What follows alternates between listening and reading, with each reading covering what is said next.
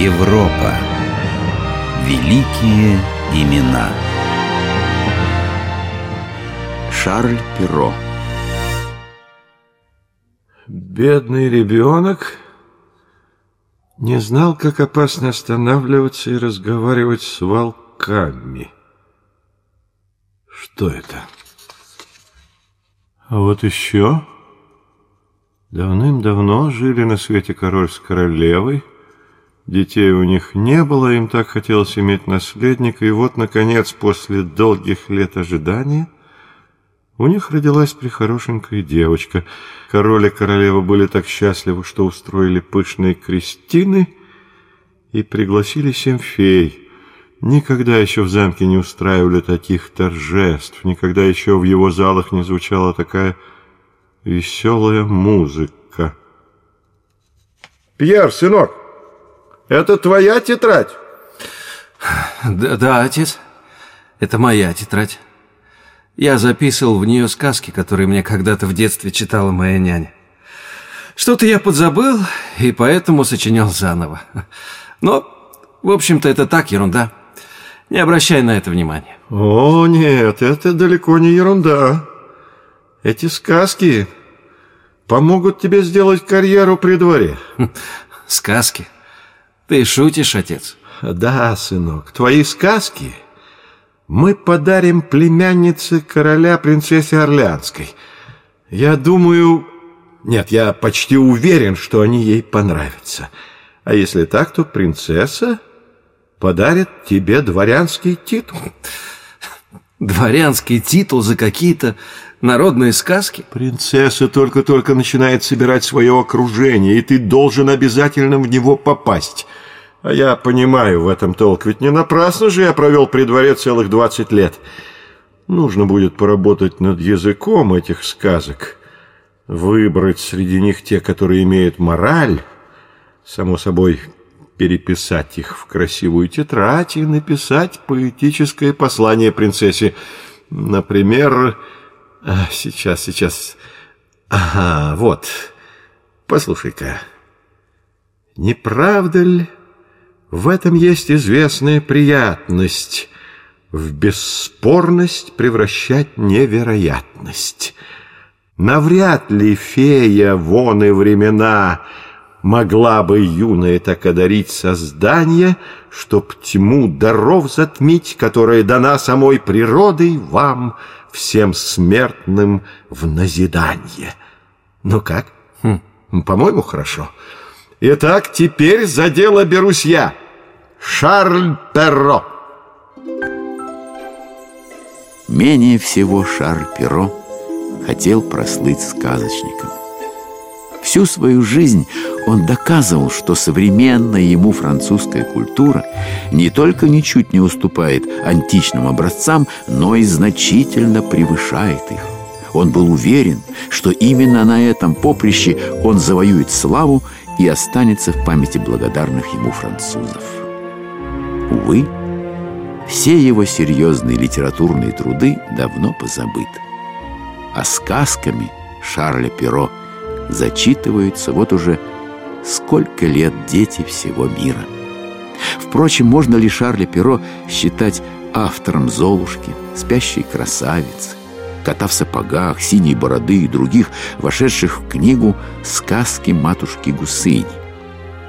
Уже на склоне лет он наткнулся на тетрадь, в которую его сын Пьер записывал сказки, которые когда-то в детстве читала ему няня – Шарль полностью переписал их, вдохнул в эти народные сказки жизнь. Вот где пригодился его литературный талант, а издал их под именем своего сына Пьера. Он мечтал увидеть своего мальчика при королевском дворе рядом с принцессой, и это ему удалось сделать. Но путь к осуществлению мечты был очень непростым. Шарль Перо – был уверен, что нужно описывать только то, что видел своими глазами в действительности. Ну и самое важное. Писать для детей нужно как для взрослых, только лучше и проще. Вот этот замок из сказки о спящей принцессе. Я его когда-то уже видел.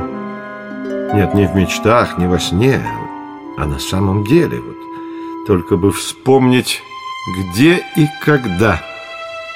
Какая-то пелена тумана закрывает меня от этого воспоминания. Никак не могу вспомнить. Ну же, ну... Есть. Вспомнил. Это замок Юссе на Луаре. Тогда я был большим человеком, королевским смотрителем зданий и построек. Много ездил по стране с инспекциями, и вот у реки я увидел этот белый с множеством островерхих башенок замок. Он был заброшен, зарос кустарником, сорняками. Когда я спросил у местных рыбаков, кто живет в этом замке, они мне ответили «Привидения». А ведь уснувшие на столетие люди — это все равно, что привидения. Вот так и нужно писать эту сказку. Сказка «Спящая принцесса» вдохнула жизнь в замок Юсе. Сегодня сюда едут многочисленные туристы, чтобы окунуться в сказку. В замке есть комнаты, в которых застыли восковые фигуры. В одной показана сцена рождения принцессы. Злая колдунья, как и положено, старая, сгорбленная, будто произносит злое заклятие. А вот прекрасный принц входит в спальню спящей красавицы, чтобы оживить ее поцелуем. Такие же реальные места служили фоном и для других сказок. Например, для красной шапочки. Жила-была одна девочка, которая почему-то очень не любила ходить прямым и коротким путем. Всегда она выбирала самую длинную и извилистую дорогу. А уж если мать посылала ее куда-нибудь с поручением, то ждать ее приходилось очень долго. Девочка часами могла бродить по окрестным лугам и лесам, собирать цветы и ягоды и напевать песенки. Конечно, я знаю эту девочку. Именно такой, наверное, и была в детстве моя покойная жена Франсуаз. А поселю я ее с матерью в моем селе Вири. А бабушка будет жить за лесом в другом селении Савиньи. Но не могу же я назвать эту сказочную девочку Франсуазой. У нее должно быть какое-то прозвание, яркое и запоминающееся. Что-то такое, что подарила своей любимой внучке ее бабушка. Есть? Придумал. Красная шапочка. Так и напишу. Мать очень беспокоилась, что девочка может заблудиться, и никто ее не найдет. Поэтому бабушка подарила внучке красную шапочку, чтобы она была видна даже издалека. И вскоре все, даже мать и бабушка, стали звать девочку Красной Шапочкой. Перо отец придумал и своего особого волка, который не очень напоминал настоящего хищника. Дело в том, что еще в 17 веке волки были смертельной опасностью. Каждый год они загрызали большое число взрослых и детей, особенно в удаленных районах. И писатель придумывает скорее сказочного волка, в чем-то напоминающего человека. Почти весь 1695 год Шарль Перо работал над сказками сына. Наконец, поздней зимой он пригласил Пьера в свой кабинет и показал сыну увесистый том в красном софьяновом переплете. На обложке золотыми буквами было вытеснено название «Сказки матушки Гусыни» или «Истории и сказки бывших времен с поучениями». Тексты сказок были переписаны каллиграфическим почерком и украшены виньетками. Ну как, Пьер, тебе нравится? Не узнаю своих сказок. Но это именно они. Посмотри, чье имя написано золотом на обложке. Пьер Перо. Но Дарманкур? Да. Так положено дворянам, а я уверен, что принцесса поможет тебе получить этот титул. Улыбнись, сын. Твое будущее прекрасно. Год 1696 был последним счастливым годом в жизни Шарля Перо. Пьер безнадежно влюбился в принцессу, ушел на войну, искал смерти в схватках с врагами и нашел ее.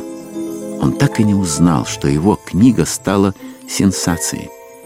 Люди впервые смогли прочитать народные сказки, которые им рассказывали в детстве. Как это часто бывает с хорошими детскими книгами, взрослые будто покупали их для своих детей, но зачитывались ими сами. Каждый день в книжной лавке издателя Клода Барбена продавалось по несколько десятков книжек.